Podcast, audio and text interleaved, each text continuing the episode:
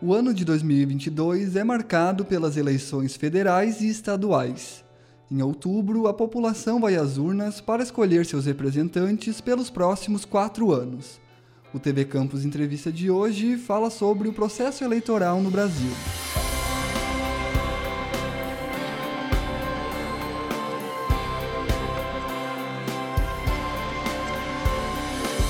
Eu sou Luiz Gustavo Santos, estudante de jornalismo da Universidade Federal de Santa Maria, e recebo Reginaldo Teixeira Pérez, professor do Departamento de Ciências Sociais e pesquisador da área de Teoria Política.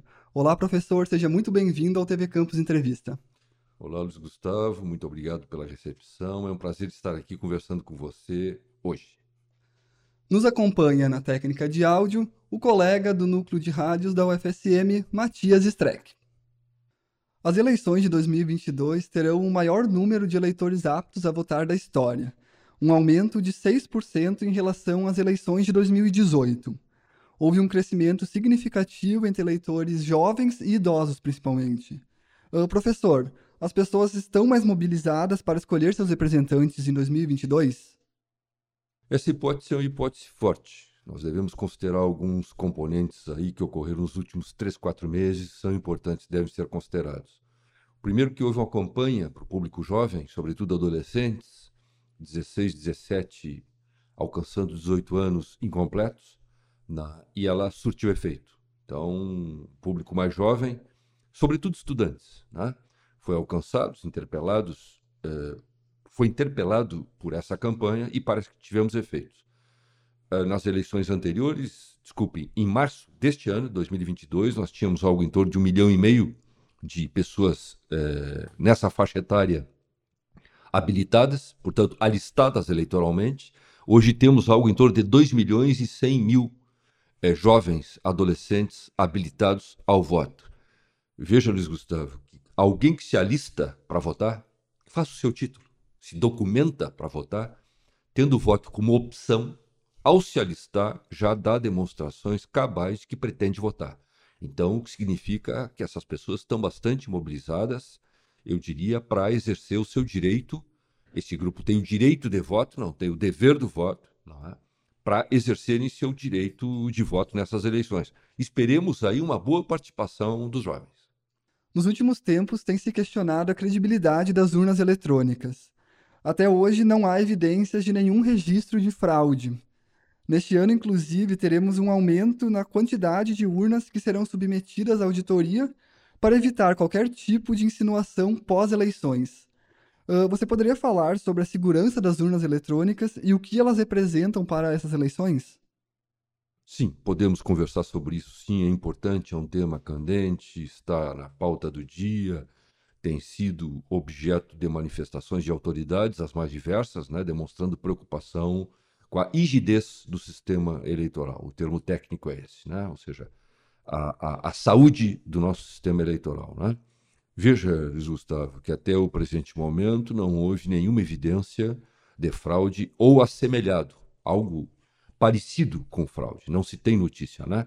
E essas urnas, salvo engano meu, estão é, é, vigendo, estão em uso desde 1996. Ou seja, nós vamos já para duas décadas quase três décadas de emprego das urnas eletrônicas.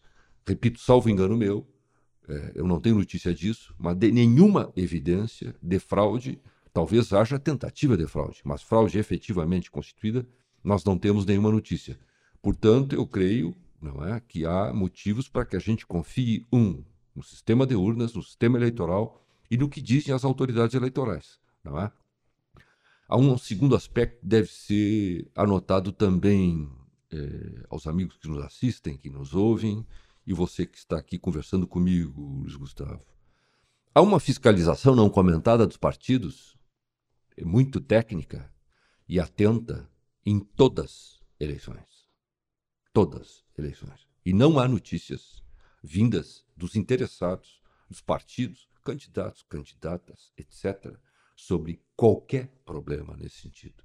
Então, eu creio que não há motivos nenhum para preocupação em relação às urnas eletrônicas. Elas funcionam, elas são auditáveis, já foram num certo percentual auditadas e, salvo engano, meu e de muita gente, provavelmente, não há problema. O sistema funciona, ele é crível, ele é honesto, ele é saudável, ele é rígido e nós podemos confiar que o nosso voto vai ser contado sim de modo correto.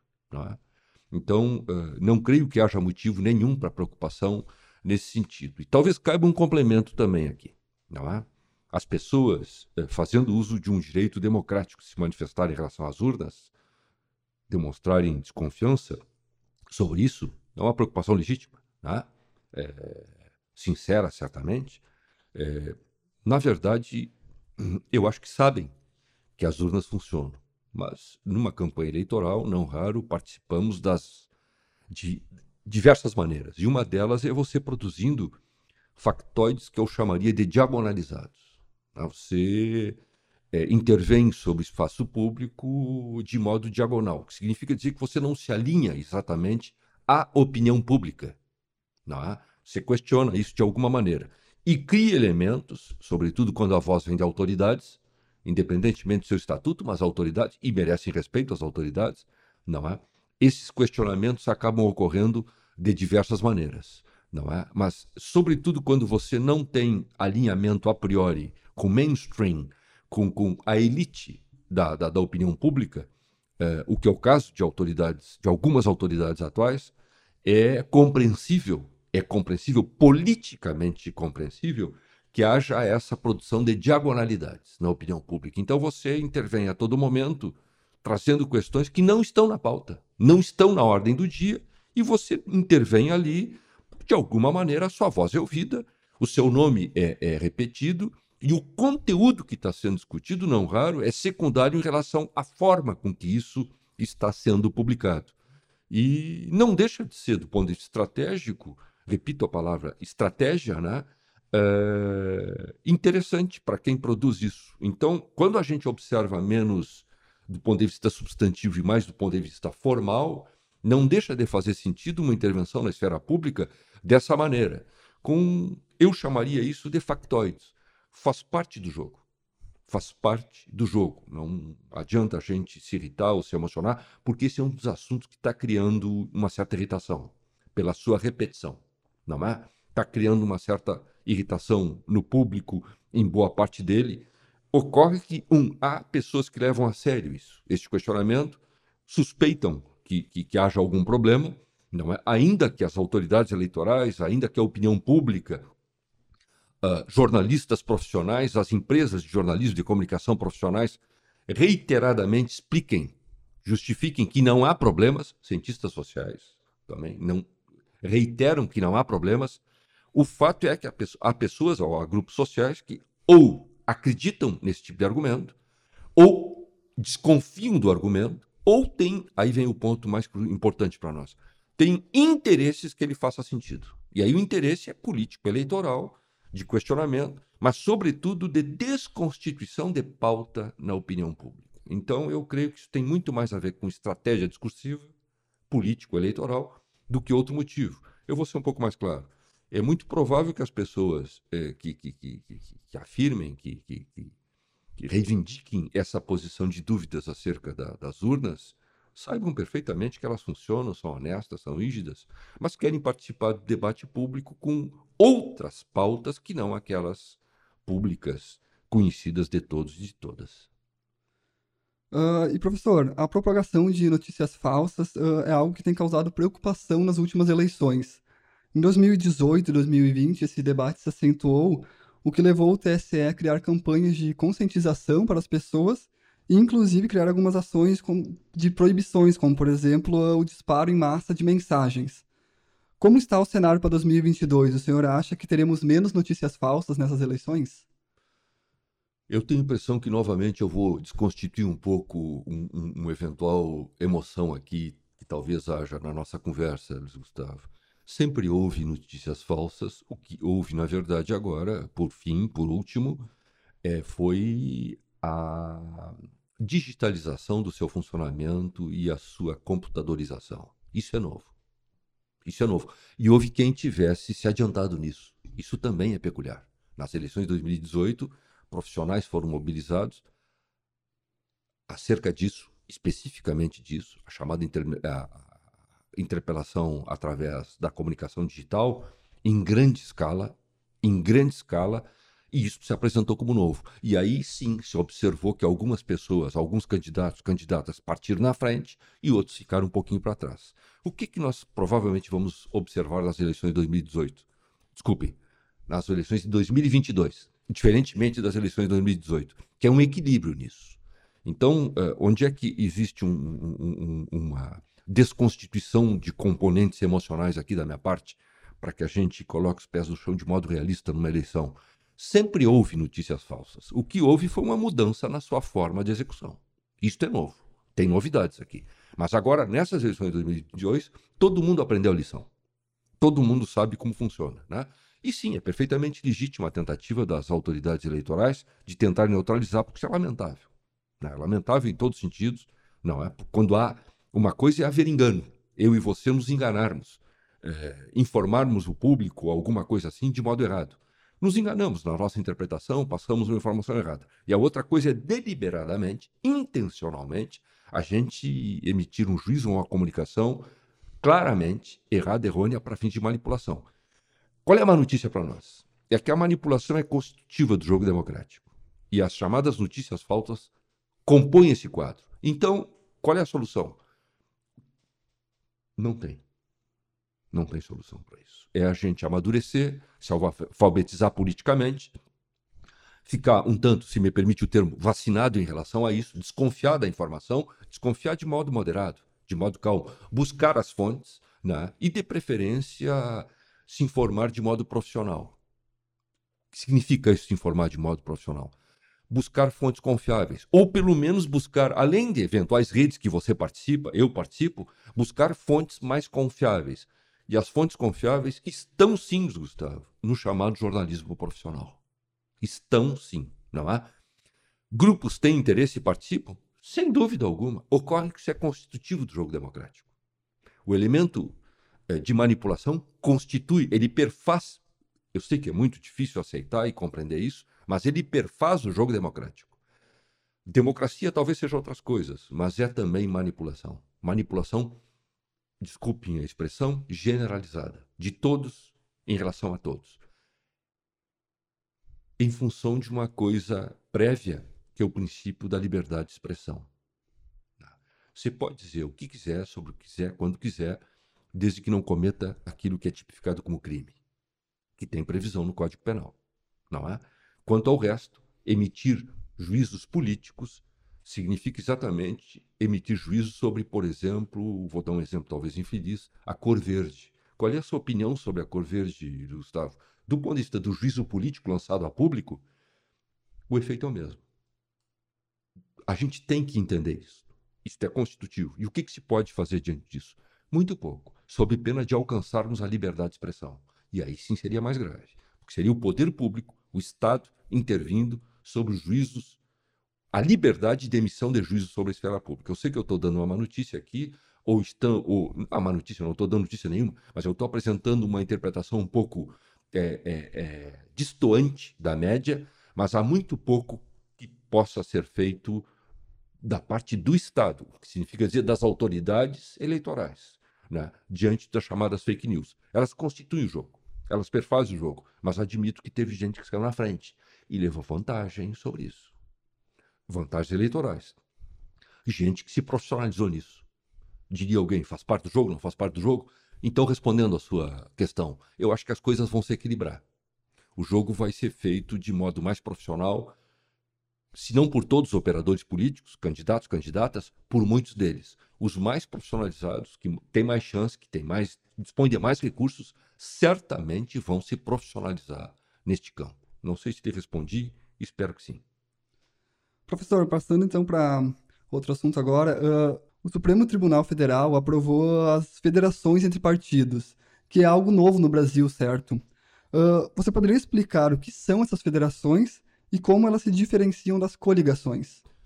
Perfeito, eu acho que posso tentar explicar aqui rápida e didaticamente aos amigos amigas que nos assistem e nos ouvem. São duas coisas diferentes. Federação realmente, como você disse, é uma novidade, não é? Já explicamos isso. Coligação é uma coisa bastante antiga e que sofreu modificações recentemente na nossa legislação eleitoral. Uma coligação é uma associação contingente de partidos para fins eleitorais. Você se casa por um tempinho curto, casa politicamente, é uma metáfora, né?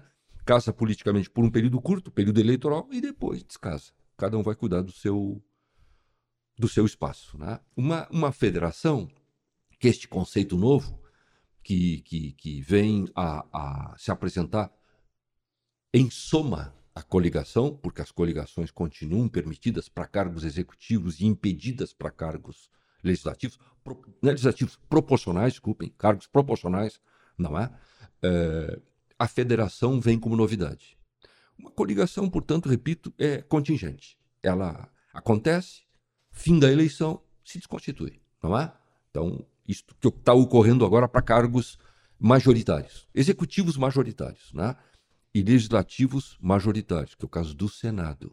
Aí tem uma curiosidade: o Senado é uma coisa peculiar. Né? Agora, é, cargos a governador, que estamos em disputa agora, cargos à presidência da República, cargos ao Senado permitem, que é um cargo legislativo, Senado, permitem a coligação.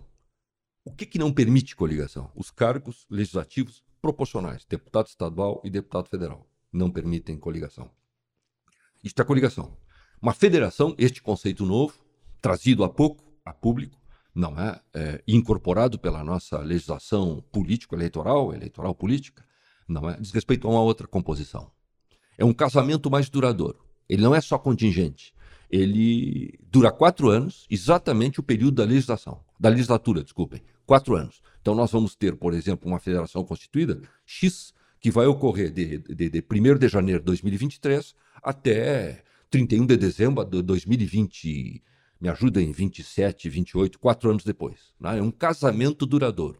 Por tempo certo, talvez podendo ser renovável, não é? Esse período. Mas ele finda, não é? Com custo elevado de um eventual abandono de partido que compõe a federação ou de parlamentar que tenha sido eleito pela federação. Respondendo objetivamente ao seu questionamento, o que é a federação? É uma espécie de novo partido. Dou um exemplo aqui, que espero que seja compreensível perfeitamente. Nós tivemos uma federação de grupos partidários importantes.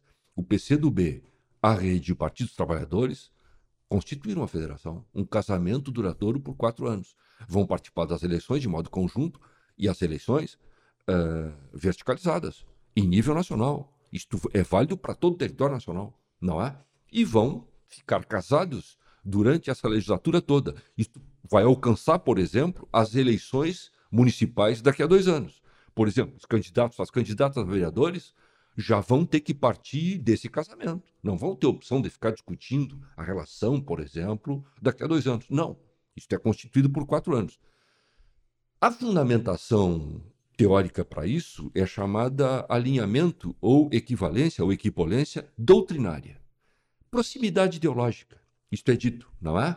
Diferentemente das coligações, que realmente traziam, Luiz Gustavo, alguns problemas sérios, que se, em função da complexidade do nosso sistema eleitoral, você votava em A, que tinha um posicionamento ideológico X próximo ao seu posicionamento e acabava, por circunstâncias específicas de difícil compreensão para o eleitorado médio brasileiro, elegendo B. E o B era exatamente, do ponto de vista ideológico, contrário do seu partido. Isto havia. A federação, em tese, impede isso, porque a afinidade aí para este casamento temporário de quatro anos é por ideologia. Chamemos assim, não é? Ainda que isso possa ser questionado. Mas, inequivocamente, há uma proximidade valorativa maior de partidos que constituem uma federação do que partidos que antes, contingentemente, se associavam de modo interessado com vistas àquela eleição específica e a que chamávamos, eh, chamamos ainda de coligação. Perfeito, professor. Uh, e outra questão, né, que desde as últimas eleições municipais aqui em Santa Maria uh, tem se falado bastante é o quociente eleitoral. Uh, o senhor poderia explicar o que significa esse termo e como ele influencia no resultado das eleições? Claro que sim, com prazer, ainda reconhecendo que seja um tema de uma complexidade, inclusive para mim, bastante grande. Mas o que, que é isto? O que, que é o quociente eleitoral? É basicamente um cálculo que é feito que conta, conta no numerador o número de votos válidos. Já vamos observar o que é isso. Vamos saber o que, que é importante saber o que são votos, válidos. E no denominador, que é o que constitui o quociente, o número de cadeiras.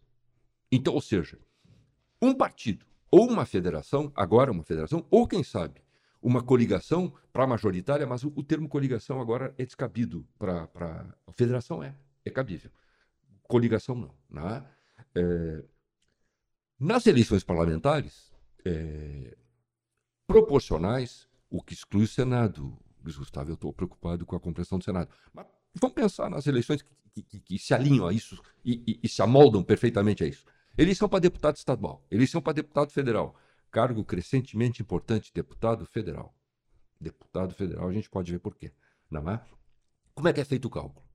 Você vê o número de votos válidos, X votos válidos, já vamos ver o que é o voto válido, e divide pelo número de cadeiras. E você vai ter um número. Vou lhe dar um exemplo. Em Santa Maria nós temos 21 cadeiras em disputa, numas eleições que seriam, teriam que ser municipais. Não é o caso agora. Nós vamos ter eleições de jurisdição eleitoral estadual e nacional. Não é o caso de uma eleição municipal, que a jurisdição alcançaria, no caso de Santa Maria, a jurisdição de Santa Maria. Né? Mas tomemos o caso de uma eleição para vereador, para ficar mais claro, para Santa Maria. Daqui a dois anos, nós temos 21 cadeiras em disputa. Aí você pega a população de Santa Maria é, quase 300 mil pessoas, 280 e poucas mil pessoas, com contingente, um, um, eleitorado acima de 200 mil eleitores, 205, 206, 210 mil eleitores. Nós pegamos esses 210 mil eleitores, colocamos em torno de 80% nele, que dá em torno de 160 e poucas mil pessoas, e nós temos o um nível de participação histórico.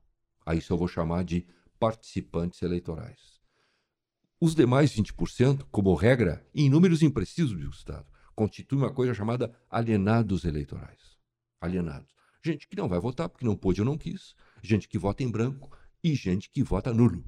O que é o voto válido? É todo aquele voto que o eleitor ou a eleitora saiu de casa com a intenção clara de votar em alguém. Ele procurou alguém para votar. Um candidato, uma candidata, e votou neste alguém. Então, o somatório de votos efetivamente contados. Esses são os votos válidos. É isso que vai ser dividido pelo número de cadeiras para dar o chamado quociente eleitoral. Qual foi o número encontrado nas eleições de 2020, nas eleições municipais de Santa Maria? Em torno de 6.500 votos. Ou seja, para um partido, agora, antes impropriamente, mas se tivéssemos o Conselho de Federação uh, em vigor, em vigência, em 2020, nós teríamos a necessidade de obter ou o nosso partido, ou a nossa federação, é, coligação não, é, mas a nossa federação sim, se houvesse federação naquele momento, 6.500 votos. O que significa dizer, se você teve um candidato de competência única nas eleições, que obteve 5 mil votos, mas ele competiu sozinho, ele não obteve uma cadeira, não foi eleito. No entanto, você pode ter uma federação, se tivéssemos federação em 2020, não tínhamos, ou um partido que obtenha 7 mil votos, 8 mil votos, ou votos compostos, com vários candidatos, ou um candidato, uma candidata com desempenho eleitoral extraordinário, por exemplo, constituiria uma cadeira. Ironias, né? Mas é assim, por isso que é complexo, por isso que é difícil. A mesma regra vale agora para as eleições futuras, é, e aí haverá é, é, federações para candidaturas à deputação estadual e deputação federal. 55 cadeiras em nível estadual, jurisdição estadual, e 31 cadeiras em nível federal. Quem vai pensar as eleições, quem vai mandar manter uma estratégia, constituir uma estratégia, chamados duas pretas, estrategistas, né? É, é, gente que pensa é, aritmeticamente as eleições, os chamados cientistas políticos, por exemplo, fazem essas contas, né? vai ter que considerar isso aí a priori, e não depois. Não adianta chorar depois. Então, a regra é dura. Você tem que, para ser eleito, o seu partido ou a sua federação agora tem que constituir uma cadeira no mínimo. Um partido ou uma federação pode alcançar mais cadeiras. Aí é um múltiplo, 6.500 vezes 2, 13 mil, ou então acima, 19 mil, 20 mil votos e tal, vai somando o número de cadeiras, não é? Então, a regra é dura. Você tem que ter um mínimo de votos. O que, que é o quociente? É o número mínimo de votos que você tem que obter para seja satisfatório o alcance de pelo menos uma cadeira, ou múltiplos dessa. Eu espero ter ficado claro. Ficou assim, professor. Tá bem. Uh, outra questão que causa bastante dúvida nas eleições é a diferença entre votos brancos e nulos. Uh, o senhor poderia explicar a diferença entre os dois? Claro que sim. Ia ser um pouco menos difícil de explicar, eu creio, ainda que haja controvérsias doutrinárias na, na, na parte de, de, de, de, entre cientistas políticos, há, há dúvida sobre isso. O voto em branco, existe previsão legal para isso, inclusive na urna há aquele espaço que você pode votar em branco. O que é votar em branco, Gustavo? É simplesmente você ter um elenco de opções e não demonstrar, é um direito do eleitor, da eleitora, não demonstrar satisfação com as, com as opções. Tem aqui uma lista de candidatos, de candidatas, eu não gosto de nenhum, eu estou insatisfeito. Votei em branco. Eu voto em branco. Quanto ao voto nulo, que não é aceito pelas nossas autoridades eleitorais, nem pelas, pela nossa legislação eleitoral, não há uma opção na urna. O eleitor, a eleitora tem que descobrir como é que se vota nulo. E as autoridades eleitorais não gostam de conversar sobre isso. Só que qual é o conteúdo político de um voto nulo? É de alguém que está um pouco mais revoltado. Não apenas insatisfeito com a lista que tem na opção, os candidatos das candidatas ali, mas é alguém que está posicionado um pouco de modo mais crítico aos políticos, à política, à representação, ao parlamento, a tudo que diz respeito à política. Então, que é, por exemplo, como fazíamos antes, não é? De você, ao invés de colocar o seu voto na urna, quando o voto era escrito, quando tínhamos a, a, a, a cédula, né? As pessoas escreviam ali coisas as mais diversas, uh, e inclusive agressões às autoridades e tal, aos políticos e tal. Agora não temos essa opção porque a urna ela, ela, ela é impessoal, né? Ela é impessoal. Você tem a opção dos candidatos, das candidatas, para os cinco cargos, por exemplo, agora disputa, disputa que teremos, ou voto em branco. Não temos opção clara, a não ser para quem sabe como faz, do voto nulo. Mas esses votos nulos também são computados como nulos. As autoridades não admitem, mas os computam. Então, esses votos aí, nulos, brancos, ou a ausência, a pessoa está doente, ou não quis ir, pagar multa, etc., né, são constituídos como votos não válidos ou constituem uma coisa chamada alienação eleitoral. É o conjunto aquele que eu chamei de alienados eleitorais. É um termo agressivo, não é o sentido aqui, aqui a preocupação é explicativa. São pessoas que não desejam participar votando. Há um histórico aí, em número impreciso, Luiz Gustavo, de algo em torno de 20% das pessoas que alistadas, habilitadas para votar e optam por não votar. É um direito seu. A gente tem que ver isso com serenidade. Professor, muito obrigado pela entrevista. Foi uma honra tê-lo recebido aqui no TV Campus Entrevista. Eu é que agradeço, foi um prazer enorme. Espero ter ajudado a não ter cometido nenhum erro aqui nas explicações. Foi um prazer.